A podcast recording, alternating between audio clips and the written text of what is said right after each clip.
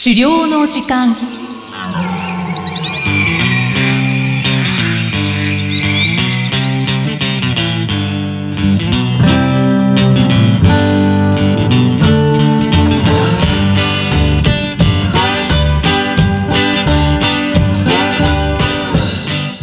こんにちは、漁師の藤井久人です。こんにちは、進行役の生きみえです。この番組では狩猟に関する様々なトピックをお話ししています。藤井さん、今回もよろしくお願いします。よろしくお願いします。さて、今回は狩猟免許取得への道、試験当日編ですね。はい。えー前回お伝えしたまあ勉強法に沿って準備していただければ、ほとんど間違いなく合格はすると思うんですけれども、はい。まあ、当日もですね、当日の話っていうのも、まあ、今後受ける方にとっては何か参考になるんじゃないかなと思いまして、はい。ちょっとあえて回を区切ってですね、えーお話しさせていただくようにちょっとしてみました。はい。結構お伝えできることがあるんですね。そうですね。やっぱり皆さん初めて受けることが多いと思うので、どんな様子なのかなとかっていうのも分かるとですね、より安心して当日を迎えられるんじゃないかなということかなと思っています。確かにそうですね。まあ、年には年をということですね。そうですね。はい。そういう感じで聞いていただければなと思います。はい。で、まあ、私の場合はちょっと少し特殊なのかもしれないんですけれども、まあ、免許の申し込みが、まあ、コロナの影響で、まあ、事前抽選ってこともあって、で、私一回、あの、抽選落ちましてですね、涙を飲んで、はい。はい。で、えー、抽選やっと当たりましたっていうところからだったので、まあ、やっと抽選に当たって受験する機会を得られたと。で、これはすごくラッキーだったんですけれども、その1回の抽選で、重量の方と、はい。えー第一重量の方と、罠量の方の両方の併願が可能になったんですね。ということで、もうこれはもう絶好のチャンスということですね。っていうことと、うん、前も話した通り、ポッドキャスト番組の開始の予定ももうすでに決まっていたっていうことで、あの、もうこれは絶対に合格しなきゃという状況で、まあ、来たというところがあります。はい。はい。まあ、当日にね、万一の想定外のことがないように、まあ、準備しておきたかったっていうこともあって、はいまあ、かなり、ね、あの、ちょっと、あの、そこまでやらなくてもいいかもしれないですけども、まあ、自分の気持ちの中でちょっとちゃんと落ち着いてやりたいなってこともあって、えー結構準備したっていう状況がありました。じゃあもう準備万端で、用意周到で。そうですね。まあ、参考にしていただければいいんじゃないかなと思うんですけども、そうですね。で、まあ、実際、うん、どういう理由かちょっとわからまあ、必ず本人に聞いたわけじゃないと思うんで、か正確な理由はわからないんですけども、まあ、数少ない不合格者っていうのが、はい。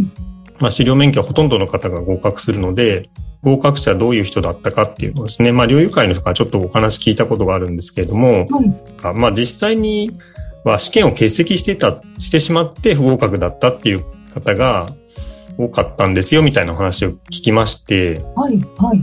なので、まあ、まず最初に大事なのは、まあ、その話から言えることっていうのは、まずはちゃんと試験会場に、まあ、時間通りにいるっていうことがうん。大事なのかなってことかなと思いました。で、そのためにはまず体調管理ですね。で、まあ、昨今はやはりいろんな会場とかですね、必ず検温とかもしますので、で、発熱してると会場にそもそも入れませんから、うん。まあ、まずは体調を万全に整えるとはいうことが必要になるんじゃないかなというふうに思います。そうですね。体調管理大事ですね。そうですね。まあ、一日ずっとあの試験会場にいるってこともあるので、やっぱりある程度の体力は、まあ、睡眠をちゃんととってですね、はい。えー体調を整えていくってことが必要なのかなと思います。その、うん何時から何時まで試験だったんですか、あ、試験ですね。まあ、一日中っておっしゃってたので、だいたい何時ぐらいに試験会場に行って、何時ぐらいに会場を出られたのかなと思って。ああ、なるほど。えっ、と、朝、一番最初のスタートは9時半頃だったんですね。で、その午前中に一通りの、まあ、知識試験とか、まあ、ちょっとこの後お話ししますけれども、はい。えー一通りの試験があった後に、えー午後に技能試験というのがあって、で技能試験は、あの、ちょっと順番にもよると思うので、はい。あの、正確な時間っていうのは、なかなか言いにくいんですけれども、まあ、技能試験は1時間から2時間ぐらいかかると思うんで、午後半分ぐらいですかね。2時、3時ぐらいまでかかってたんじゃないかなと思います。おーじゃあ、藤井さんの場合は、9時半に会場に入って、うん。でまあ、2時、3時ぐらいに帰ってこられたっていうなんですね。そうですね。わかりました。ちょっとそこが気になって、しました。はい。はい。で、朝、そうですね。一番最初に、まあ、9時半、えー集合が9時半ぐらいだったんですけれども、はい。えーで私の場合、自宅からですね、試験会場までが、まあ、意外と遠くって、はい。えっ、と、約2時間弱ぐらい、えー、あの、電車と歩きを考えるとですね、はいかかる距離だだったので、まあ体調の面とかですね、あとやっぱ電車って遅延することもあるので、うんえー私の場合はですね、会場近くのホテルにですね、えー全泊をすることにしました。まあ、9時半に会場に行くとすれば、まあ、全泊してもいいのかもしれないですね。そうですね。まあ、だって2時間弱かかるんですよね。うーん、まあ、もちろんお金はかかるんでね、まあ、あのー少しいろんな、あれもあって安くはなったりはしましたけれども、はい。あの、GoTo とかですね、あそういうのもあって安くはなったりしましたけど、まあ、それでもやっぱり、まあ、お金はかかるので、そこはまあ人それぞれかなと思うんですが、まあ、メリットとしては、前日に会場の下見も一応できたので、えーどんな場所なのかなみたいなところをですね、事前に行って確認できたので、まあ当日やっぱり朝、ある程度何分ぐらいかかるのかとかですね、はいあの、ホテルから会場まで何分ぐらいかかるのかみたいなところも分かりましたし、うん。あとまあ、前日ですね、前日朝とか直前の追い込みじゃないですけど、やっぱ苦手なところとかどうしてもあるんですよね。はい。すごく、うん、知識の暗記に頼らざるを得ないようなところとかってどうしても忘れてっちゃうので、うんまあ、そういうの直前までホテルで勉強してっていうのが、まあ、まあ一人で集中してできるので、まあ、自宅だとなかなかできない時もありますが、あの、一人で集中してできたので、まあ良かったなというふうには思います。ああ、いろいろとメリットがあっていいですね。そうですね。こう、気持ちが安心しますよね。そうですね。予定外のことがだいぶ減りますので、はい。はい。すごく私としては良かったかなと思っています。そうですね。ただこのお話を聞いていて、藤井さんの人柄がだいぶ伝わってるんじゃないかなと思います。そうですかどんな人柄ですか？いやちゃんとこう、きっちり準備をするんだなって感じてる方が多いかもしれないですね。ああ、なるほど、なるほ少なからず僕はそう感じました。ど。まあちょっと正確ですね。えじゃあ藤井さん、あの試験会場はどんな様子だったんですか？そうですね。えっと、これは本当に自治体によってとか、地域によってだいぶ違うのかもしれないんですけれども、私の場合は、えー、自治体、あの、視聴者ですね。庁舎の中にはい会議室が、会場があって、そこを、あの、一日使ってやるっていう感じのスタイルだったんですよね。はいで、試験会場自体は、まあちょっとこれも試験の開催の仕方によって変わるんですけれども、免許区分、前回お話した免許区分はい。のどれが開催されているかによっても変わってくるんですけど、まあ、一種類受験する人とか、複数私みたいにですね、えー受験する人とか、あと一部免除者っていうのもで、まあ、これはすでに罠免許を持ってるんだけれども、えー重量の方も今度取りますっていうような。人ですね。まあそういう人っていうのは、狩猟免許の、まあ基本的な知識は持ってるけども、えー銃の知識を今度追加で確認しますってことになるので、えー受ける内容が違うんですよね。うん結構こう、バラバラなんですね。そうですね。だから試験の時間とか進行の仕方っていうのが、受けるその内容によってですねみんな違うんですよね。はなので、まあちょっと私も最初併願するときにですね、どんな感じなのか想像がつかなかったので、併願するとすごい大変なのかなとか、ちょっと不安だったんですけれども、まあそういうところは全然なくって、併願の人は併願の人なりにちゃんと時間を区切ってですね、時間調整して、あの、受けさせていただいたので、はい。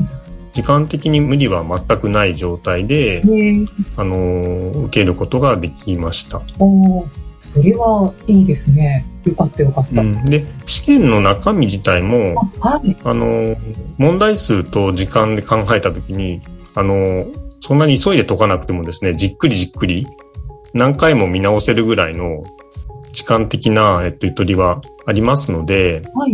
あの、そこはもう当日ですね。まあ私は本当に、まあさっきもまた言われちゃうかもしれないですけども、まあ、4回か5回ぐらい見直さないとちょっと気が済まない性格なので、すごいですね。まあ、時間があるとどうしても見直し。なんか早く会場出る方ってすごく多いんですよねあ。あの、開催されてるその自治体の方もそれは分かっていてあ、、はい。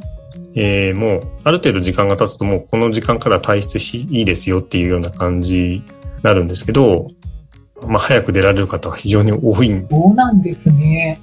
え、その知識試験うん、ってあったりしますよね？そうですね。こう、問題を解くっていう試験。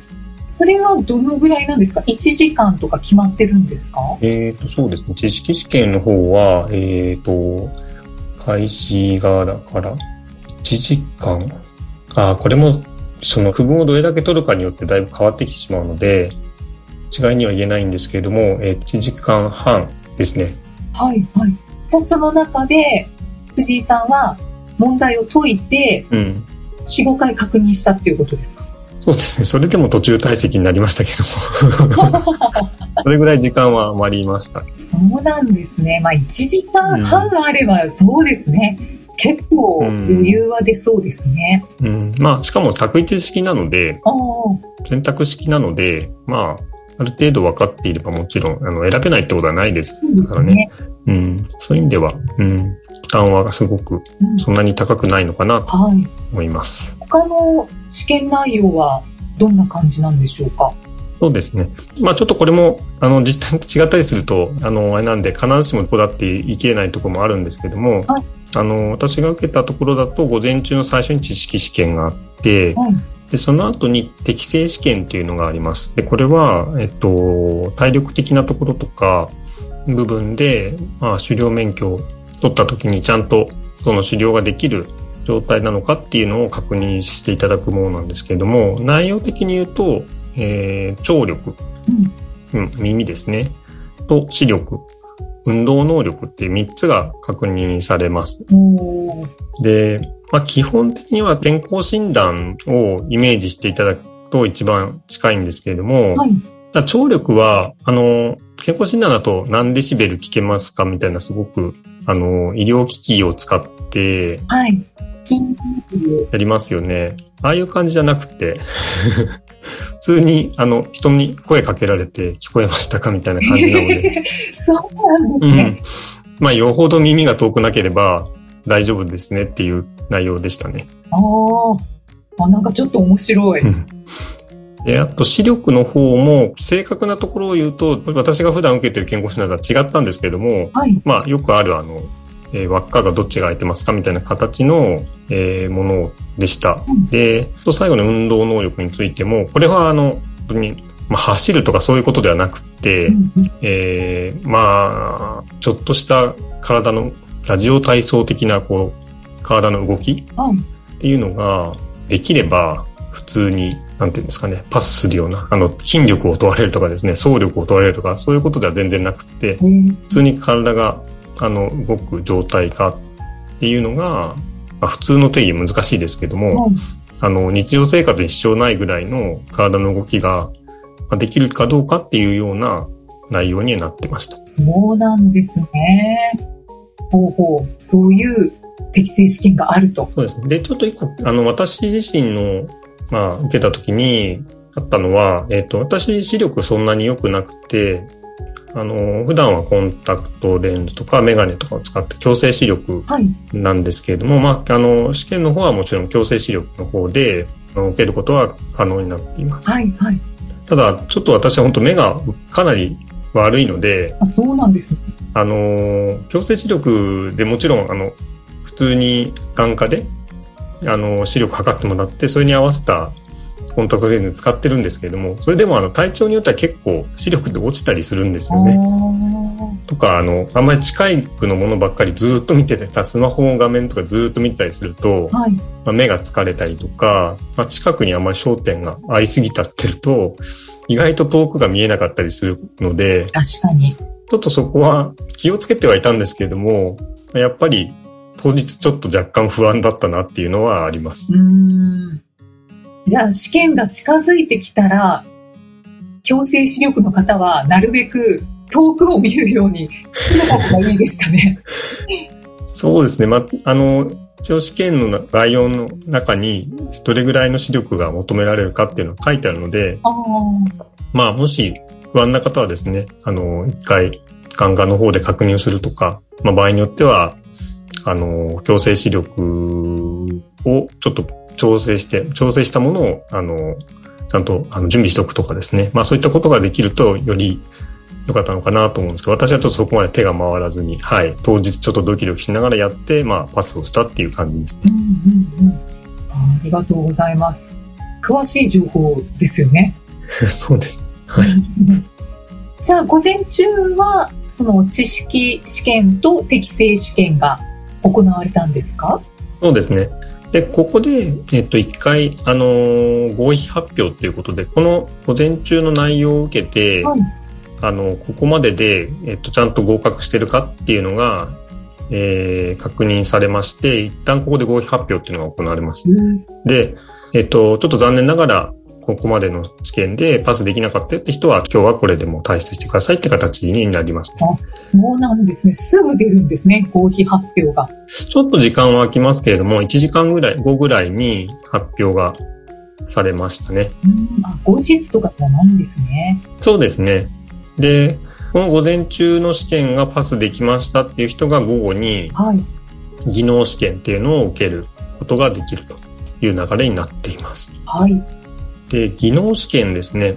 まあ、準備のところでもお話ししましたけれども、罠とか、えー猟銃といった猟具の区別だとか、取り扱いに関わるようなこととか、はい。あとは鳥獣判別の能力ですね。そういったものの、えー確認する試験となってまして、うんで、猟具の方は、もう完全に、あの、猟友会の方たちが出題している事前勉強会の方ですね。はい。こちらでしっかり教えていただけると思うので、まあ、その通りにしっかりやれば、全く問題ないかなと思います。うんで、まあ、問題はというか、まあ、結構難しいというか、のはやはり鳥獣判別だと思うんですよね。あ、そうですよね。うん。違いがわからなそえーまあ普通にね、あの、バードウォッチングとか趣味の人だったら結構詳しいのかもしれないんですけども、う。はい。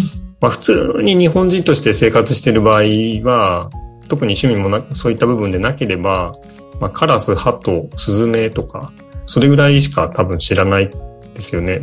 あとはまあ、タヌキとか、クマとか、キツネとか、そういったものはわかるんですけど、まあもっともっと細かい知識が、あの、漁師としてやっていくためには必要になりますので、まあその部分を問われる試験が、この午後の技能試験の中にあります。で、私の場合は、うーんと、まあ、あの、領域会のテキストですね。もちろん勉強して、はい。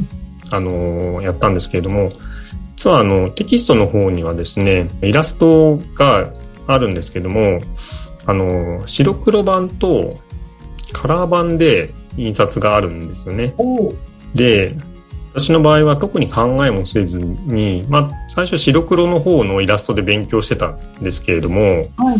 まあ、よくよく考えると事前勉強会でもカラーのイラストで説明されてましたし、はい。はい。で実際の試験もカラー版のイラストが出たんですよね。あらで、まあ、両方は一応見れる、一応分かってはいたんですけども、なんかメインは白黒の方で見てたんで、はい。これはちょっと少し当日、あ困ったなって感じだったんですけれども、ドキドキしますよね。そうですね。あなんかちょっとそこ自分勘違いしてたなっていうところが一つありました。で、まあ、これも、あの、じゃあ絶対カラーにしといてくださいね。それだったら試験万全ですよって言えることではないんですけれども、ただ、あの、実際の量を、狩猟技術を習得しましょうっていうことを考えた場合にはですね、まあやっぱり、あの、野山の、野山で、その、見かけた時にカラーで見るわ。まあ、色を含めて判別できるっていうことが、その方がいいと思うんですよね。はい。なので、うん、だから、試験対策っていうよりは、まあ実際の資料技術の習得として、ちゃんとカラーで勉強していくカラー版のイラストを見て、ちょっと一部写真もあったりもしますけれども、まあそういったもので勉強しておくっていうことがいいんじゃないかなというふうには思います。確かにそうですよね。こう、ちょっとした色の違いで、あの、同じ種類の動物でも、あ、またこれとこれは違うとか、うん。そういうのがわかりますもんね。じゃあカラーでやっておいた方が安心ですね。はい。それをもうお勧め したいなと思います。は。い。細かく教えていただきました。今回は狩猟免許取得への道、試験当日編ということで、藤井さんありがとうございます。ありがとうございました。次回はどんなお話ですか？はい。えー次回はですね、えー狩猟に関する情報の収集についてっていうシリーズをやっていきたいなと思っていて、まあ初回はウェブサイト編ということでですね、はい。えー狩猟に関する情報をどんなウェブサイトで収集するといいかなっていうお話を、えーさせていただければなというふうに思っています。はい。もう気になる内容です。よろしくお願いします。さて、この番組では狩猟に関するご質問や番組へのご感想をお待ちしています。メッセージはエピソードの説明文に記載の URL からお寄せください。藤井さん、今回もありがとうございました。ありがとうございました。